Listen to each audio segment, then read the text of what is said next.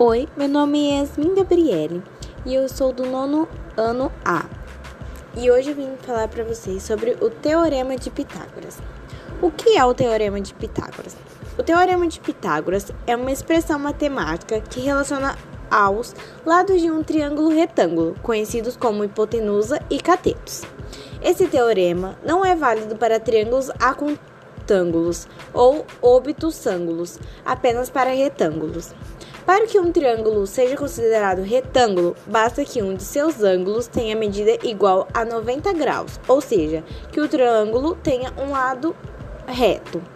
O lado oposto a esse ângulo é o maior lado do triângulo retângulo e é chamado de hipotenusa. Os outros dois lados menores são chamados de catetos. Expressão matemática, teorema de Pitágoras. O quadrado da hipotenusa é igual à soma dos quadrados dos catetos. Essa expressão também pode ser representada na forma de equação, para que faça hipotenusa igual a cateto 1, que dá igual a B, e cateto 2, que é igual a C. Nessas condições, teremos A2, que dá B2 mais C2, que essa é uma fórmula válida para o triângulo.